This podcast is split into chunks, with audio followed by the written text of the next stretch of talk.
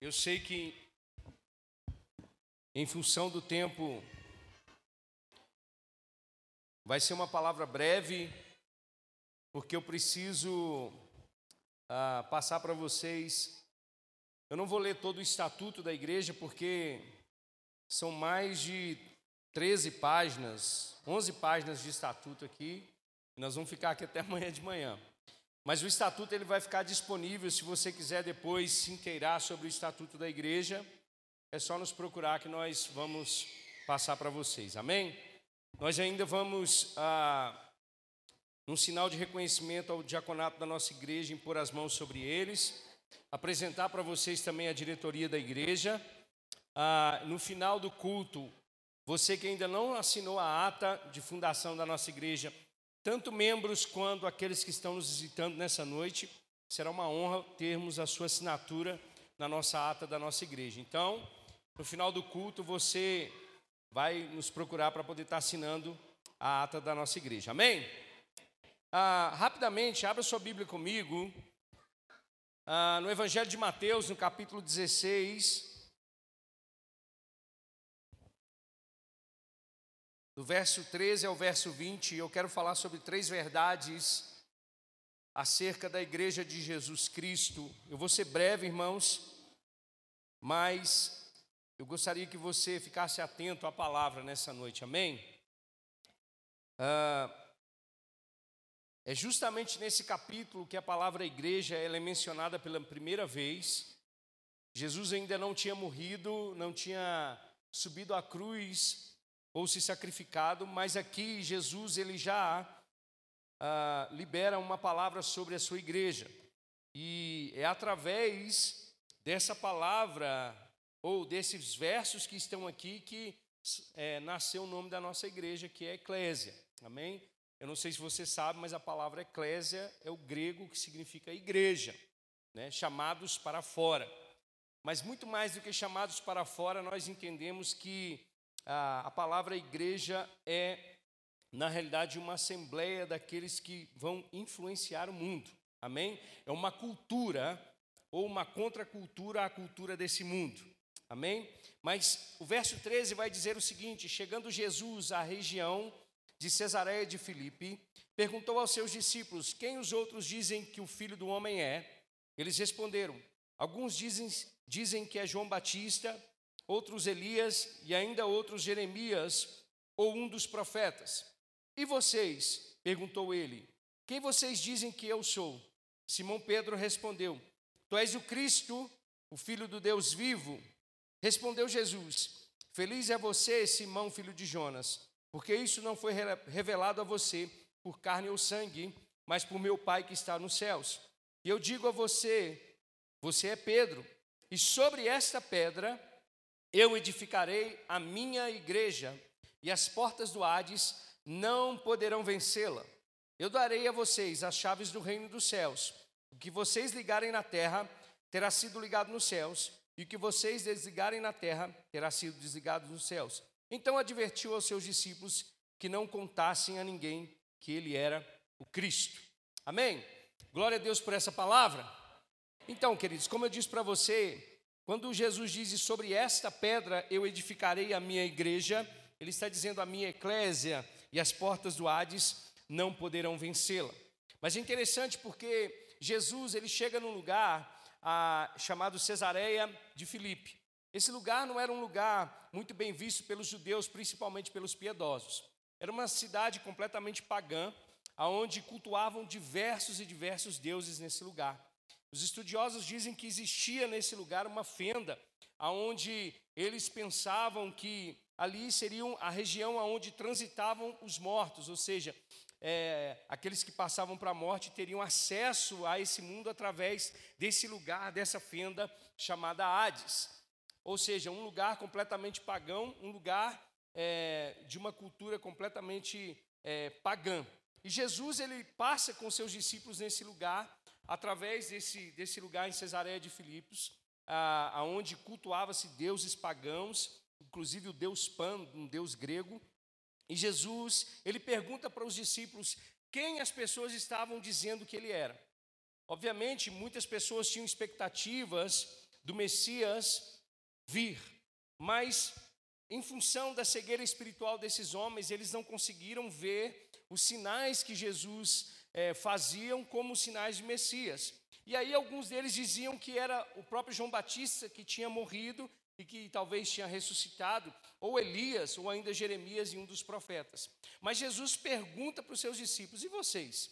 E vocês? Quem pensam vocês que eu sou?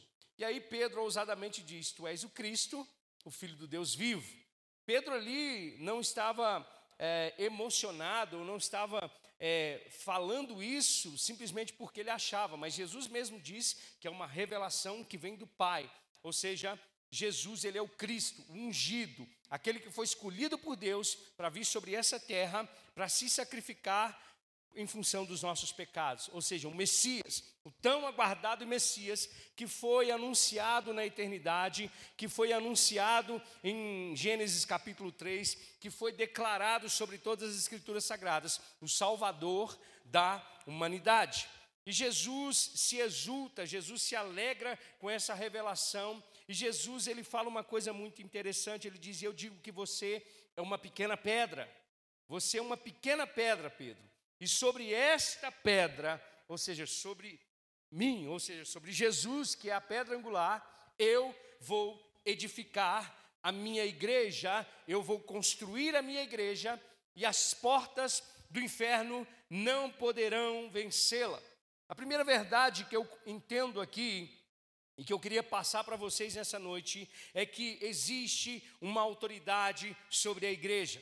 E essa autoridade, ela não vem de homens. Essa autoridade não foi criada por, por, um pastor ou por uma pessoa qualquer. Essa autoridade vem de Deus e ela se chama Jesus Cristo. Jesus, ele é o cabeça da igreja, Ele é o Senhor da igreja, Ele é o noivo da igreja. Foi Ele que comprou a sua igreja pelo seu precioso sangue. A autoridade da igreja está sobre Jesus Cristo, nosso Senhor e nosso Salvador. Amém. Ou seja, queridos, qualquer pessoa nesse mundo, qualquer situação que se levante, Qualquer inimigo que se levante contra a igreja não está se levantando contra homens, mas está se levantando contra o Criador, está se levantando contra Jesus. Eu me lembro de Atos capítulo 5, a partir do nascimento da igreja, os discípulos começam a operar milagres, porque isso também é uma das realidades do reino de Deus, amém? Nós somos o corpo de Cristo, e o que acontece ali, os, os discípulos começam a ser perseguidos começam a ser espancados, a serem caluniados, a serem maltratados por causa do nome de Jesus. Você está comigo? Mas esses homens não estavam perseguindo a Pedro, a João, eles estavam perseguindo a Jesus. E um certo homem chamado Gamaliel, um homem respeitadíssimo dos fariseus, ele, ele disse uma coisa interessante. Ele disse o seguinte: se essa obra que eles estão dizendo, que estão fazendo, ela pertence a homens, certamente ela perecerá. Mas se pertencer a Deus, ela vai continuar. E eu quero dizer para você, ela continua até hoje. A obra de Deus continua até hoje. A igreja do Senhor continua de pé até hoje, porque Jesus, ele é a autoridade sobre a igreja. Eu lembro de um certo homem chamado Saulo, irmãos, que começou a perseguir a igreja começou a perseguir os cristãos, ele recebia cartas do sinédrio para poder invadir casas e prender cristãos, aqueles que tinham confessado a Cristo. Mas um certo dia, Jesus, Paulo encontrou, irmãos, com o Senhor da igreja. Um certo dia, Saulo, irmãos, ele encontrou com o Senhor da igreja, aquele que tem a autoridade da igreja. E Jesus diz: Saulo, por que tu me persegues? Sabe, queridos, independente daquilo que a igreja possa sofrer nessa terra, eu vou dizer para vocês: nós temos um Senhor. A Bíblia diz que Ele é o Quírios, Ele é o Senhor da igreja. E todos aqueles que reconhecem a Jesus como Senhor e Salvador, eles pertencem a essa igreja, essa igreja que foi comprada pelo precioso sangue de Jesus. Paulo escrevendo aos Efésios diz o seguinte: Cristo, Ele amou a igreja e deu a sua vida por ela, para santificá-la E ele regenerou essa igreja, ele lavou essa igreja, e ele diz também que ele está preparando essa igreja para encontrar com ele. Aleluias! Sem nenhuma mancha, sem nenhuma mácula, porque ele, ele é o Senhor da igreja. Ele é a autoridade da igreja. Por muito tempo nós somos ensinados que o Papa ou que Pedro era essa pedra. Mas Pedro mesmo diz que Jesus é a pedra viva e que nós em Jesus somos pedras vivas. Não, não é Pedro, não são os papas que são o Senhor da igreja. Existe um Senhor da igreja, da eclésia, e esse Senhor se chama Jesus Cristo de Nazaré. Aleluias! Foi ele que morreu pela igreja. É Ele que provê a igreja, é Ele que sustenta a igreja, é Ele que guarda a igreja, é Ele quem protege a igreja e é Ele que vai buscar a sua igreja. Oh, aleluias! Oh, então as portas do inferno não vão prevalecer contra a igreja de Jesus. E quando aqui Jesus está dizendo sobre as portas do Hades, Jesus está dizendo, irmãos, sobre a morte, porque o Hades aqui, na realidade, é a palavra Sheol, ou seja, a sepultura, e a Bíblia diz que ele esteve morto, mas agora vive para todo sempre e tem as chaves da morte e do Hades nas suas mãos. Aleluias.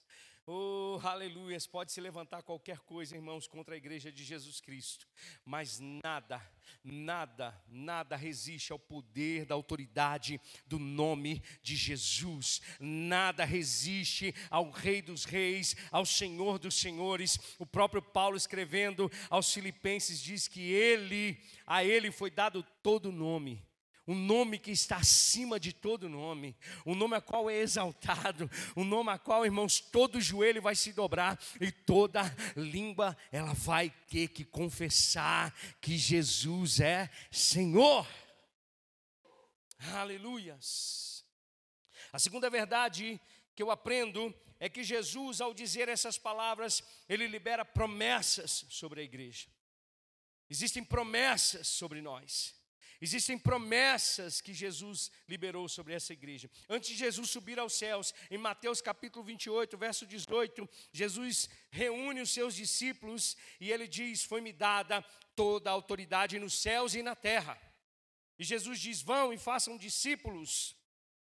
Vão e façam discípulos de todas as nações, batizando-os em nome do Pai, do Filho e do Espírito Santo, ensinando-os a obedecer a tudo o que eu vos ordenei e eu estarei, diga comigo, Jesus está conosco. Uma das promessas mais importantes da Bíblia Sagrada é que Jesus nunca nos deixaria e nunca nos deixaria desamparados. Aleluias! Mais uma vez, eu quero dizer para você: quando Jesus libera essa palavra dizendo, as portas do inferno não prevalecerão contra a minha igreja, a igreja que eu estou edificando, é porque Ele, Ele está com a igreja. Sabe, enquanto nós estamos adorando aqui, irmãos, Jesus está contemplando os seus filhos. Jesus, irmãos, passeia pela igreja por intermédio do Espírito. Ele está conosco até a consumação dos séculos, independente de qualquer coisa. Eu gosto muito, irmãos, da experiência do apóstolo Paulo, porque o apóstolo Paulo foi perseguidor da igreja, mas depois se tornou apóstolo de Jesus, e por causa do nome de Jesus, Paulo sofreu perseguições, Paulo sofreu açoites, Paulo foi apedrejado, Paulo, irmãos, foi traído por irmãos, Paulo foi, de alguma forma, ele sofreu por causa do nome de Jesus. Mas lá em 2 Timóteo, capítulo 4, verso 16, Paulo diz o seguinte: Na minha primeira defesa, ninguém apareceu para me apoiar, todos me abandonaram. Que isso não lhe seja cobrado, mas o Senhor, o Quírios, aquele que estabeleceu a sua igreja, ele permaneceu ao meu lado e me deu forças para que por mim a mensagem fosse plenamente proclamada a todos os gentios. Paulo diz: Todos me abandonaram, mas quem fundou a igreja, o Senhor da igreja, permaneceu ao meu lado todos os dias, quer seja no sofrimento, quer seja na abundância, Jesus estava do meu lado. Oh, aleluias! Nós não precisamos temer nada. Eu disse para os pastores aqui ontem: não temam, não temam, porque Jesus, Ele está conosco. Foi liberada uma palavra aqui, irmãos, há um tempo atrás, e nós começamos a orar pelos próximos cinco anos da igreja. E porque nós pro podemos projetar os próximos cinco anos? Se Jesus não voltar antes, nós podemos projetar, porque Ele é a autoridade máxima sobre a igreja e porque Ele está com a igreja. Tudo que você fizer, eu quero dizer para você, em Cristo Jesus, seja ousado, seja corajoso, porque Jesus está com você. Pastor, mas eu vou enfrentar dificuldades, eu vou enfrentar tribulações, eu vou enfrentar perseguições, não importa, Jesus está com você. Olha o que Paulo diz no final: ele diz: Eu fui libertado da boca do leão. O Senhor me livrará de toda obra maligna e me levará a salvo para o seu reino celestial. Pastor, mas Paulo não foi liberto da morte, não importa, mas ele está com Jesus. Você consegue entender? Irmãos, o Elbert falou aqui ontem, o pastor Elbert falou ontem, a mensagem da cruz é loucura para aqueles que estão perecendo, mas para nós é o poder de Deus, é a salvação. Hoje em dia, para o mundo e para as pessoas que não conhecem essa verdade, é coisa retrógrada, é coisa do passado, mas nós vamos dizer para você: vão passar dias, vão passar semanas, vão passar meses, vão passar anos, mas nada, nada vai prevalecer sobre a igreja do nosso Senhor e Salvador Jesus Cristo. E por último, e não menos importante, existem expectativas de Jesus sobre a sua igreja. Amém? Mais uma verdade que Jesus ele diz. Ele diz para Pedro o seguinte: olha, e para os discípulos que estavam ali, eu darei a vocês as chaves do reino celestial ou do reino dos céus.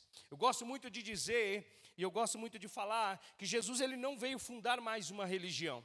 Porque se fosse mais somente mais uma religião, irmãos, nós estaríamos perdidos, porque a palavra religião é religar, ou seja, é o homem na tentativa de cumprir coisas a se aproximar de Deus. Mas na realidade não foi isso que Jesus ele veio fazer por nós. Na realidade, é graça de Deus que nos alcançou. Foi o favor de Deus que alcançou a minha vida e a sua vida. Nada que fizéssemos poderíamos fazer com que nós nos aproximássemos de Deus por causa do pecado, mas Jesus, ele veio estabelecer o reino de Deus sobre a terra.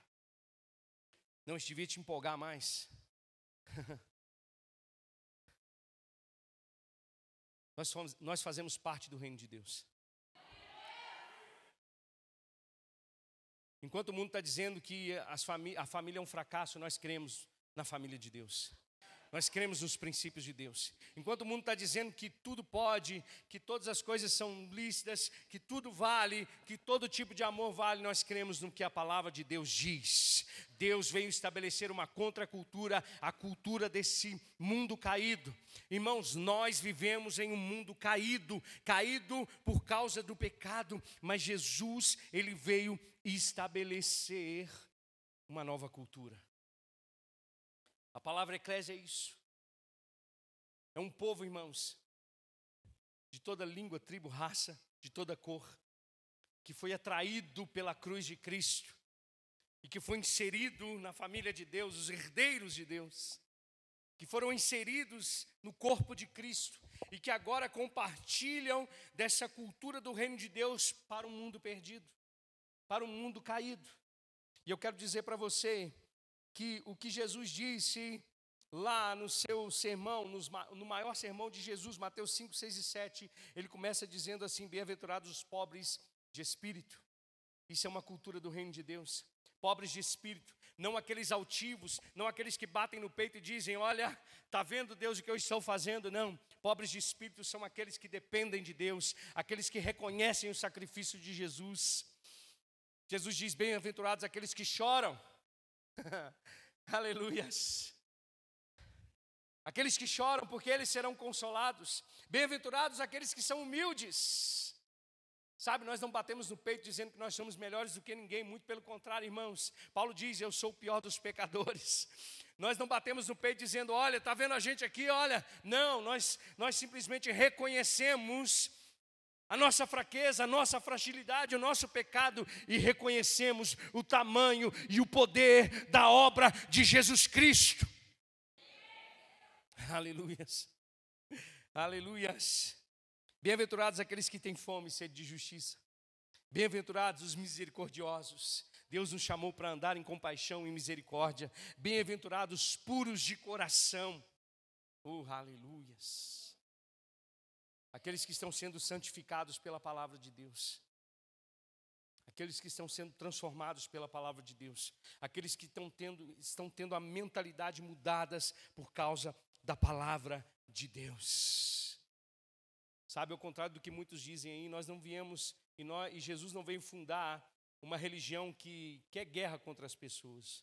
Muito pelo contrário. Jesus chama pecadores ao arrependimento. Se você está aqui nessa noite e se você está aqui nesse lugar e um dia reconheceu a Jesus porque ele te chamou e ele disse: Filho, a minha obra na sua vida, ela precisa ser completa, mas você precisa se arrepender dos seus pecados, você precisa se voltar para Deus. Sabe, queridos, é Deus que opera em nós o querer e o efetuar. É o poder do Espírito Santo que age na minha e na sua vida. Não é o tanto eu falar ou tanto tentar te convencer, mas é o poder do Espírito Santo e da sua palavra. Amém. Bem-aventurados os pacificadores, porque eles são, serão chamados filhos de Deus. E bem-aventurados aqueles que serão perseguidos por causa do meu nome.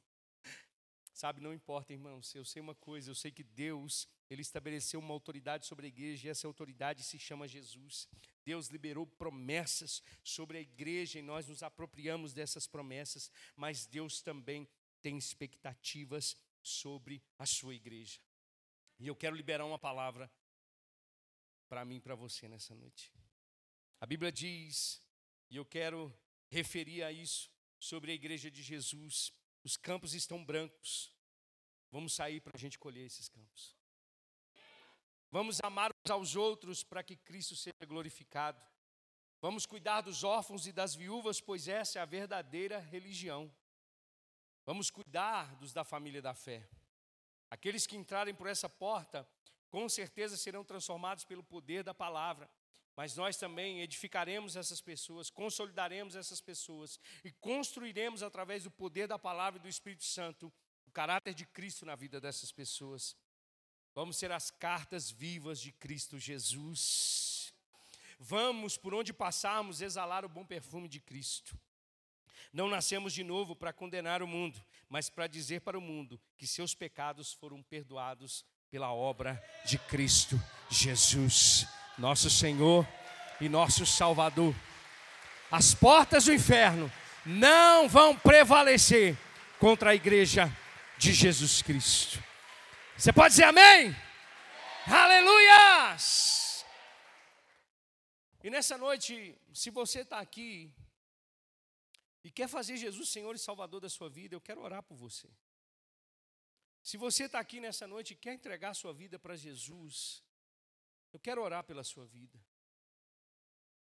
Eu não estou dizendo para você mudar de religião, a religião não vai te não vai salvar você.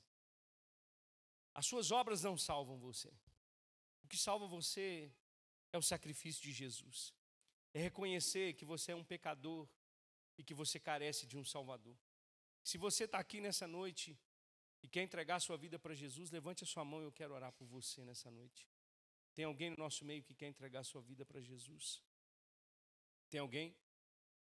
Todos são salvos? Todos são salvos? Se você está aqui e se desviou dos caminhos e quer voltar também, essa é a sua oportunidade. Tem alguém? Tem alguém? Todos são salvos?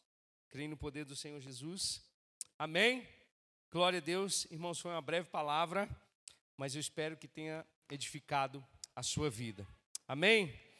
Eu não quero me estender muito por causa do nosso tempo. Hoje é domingo, amanhã todos nós trabalhamos. Amém?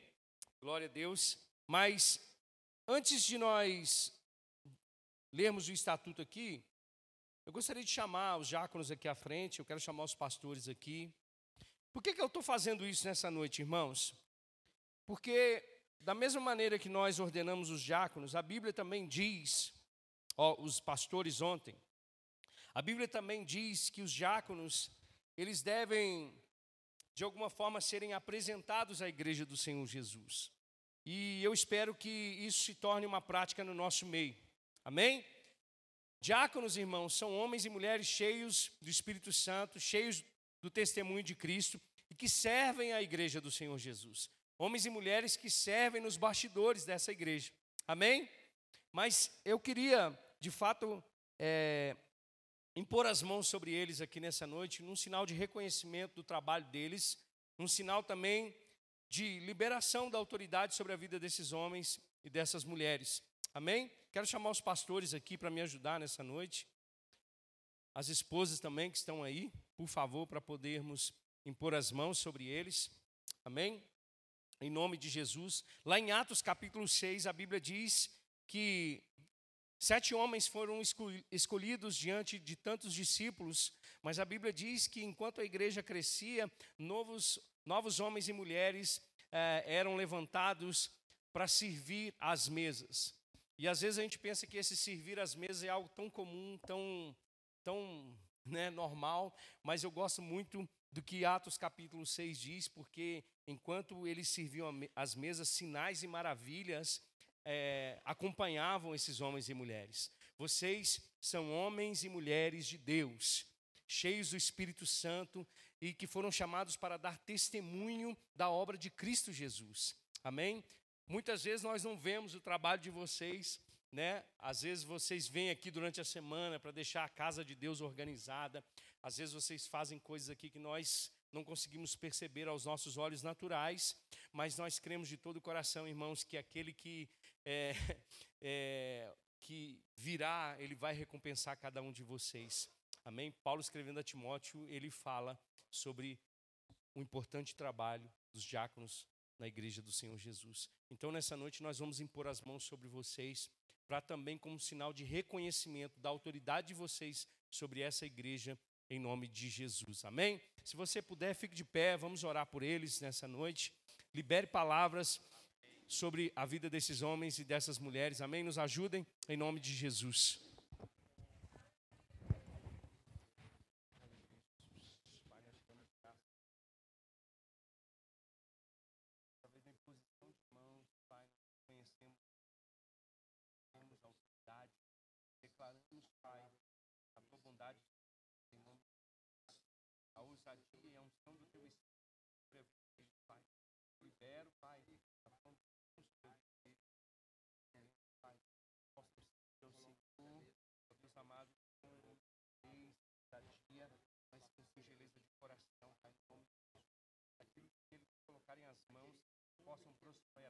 Os sinais e maravilhas sigam, Deus, homens e mulheres de em nome de Jesus. Sinal de unidade, sinal de reconhecimento mãos. Declaramos, Pai, a vontade. Declaramos, Pai, sinais e maravilhas. Declaramos, Pai, ousadia.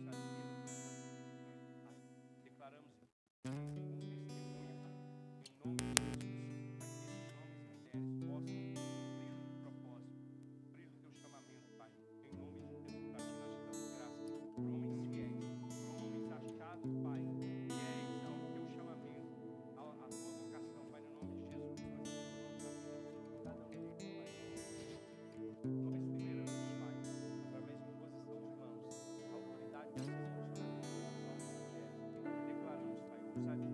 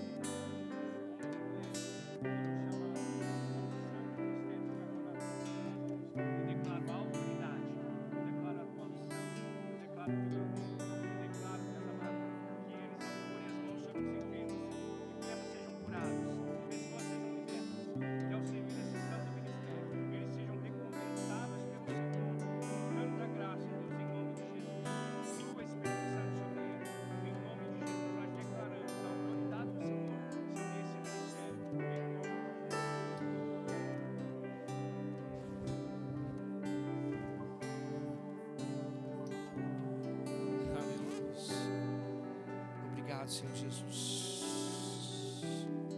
Obrigado, Senhor Jesus. Aleluia.